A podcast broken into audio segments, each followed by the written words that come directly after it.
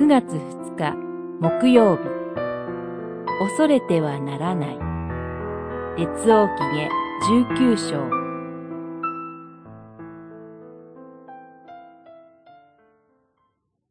イザヤは言った。あなたたちの主君にこう言いなさい。主はこう言われる。あなたはアッシリアの王の従者たちが私を冒涜する言葉を聞いても恐れてはならない。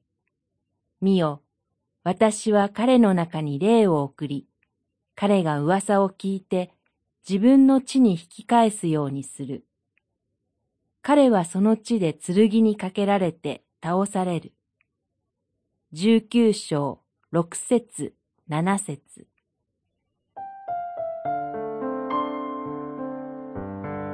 国家の危機に直面し、ヒゼキヤ王は動揺しました。アッシリアの外交官、ラブシャケは一旦エルサレムを離れます。しかし、安心はつかの間でした。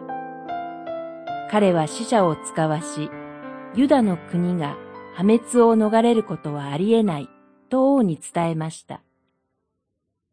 晩作尽きたヒゼキヤ王は神殿に登り、神に祈ります。私たちの神、主よ、どうか今、私たちを彼の手から救い、地上のすべての王国があなただけが主なる神であることを知るに至らせてください。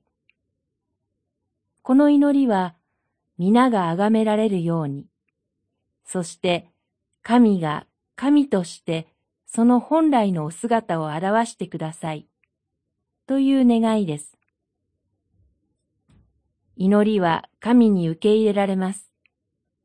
神が約束なさった通り、アッシリア軍は主の見つかいに打たれました。なんと一晩で敵軍が絶滅したのです。人間的には予想できない解決が一気に与えられました。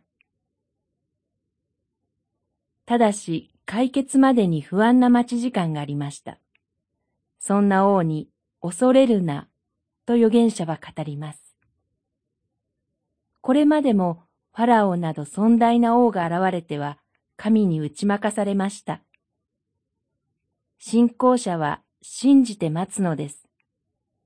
恐れるな、主が必ず介入してくださるのですから。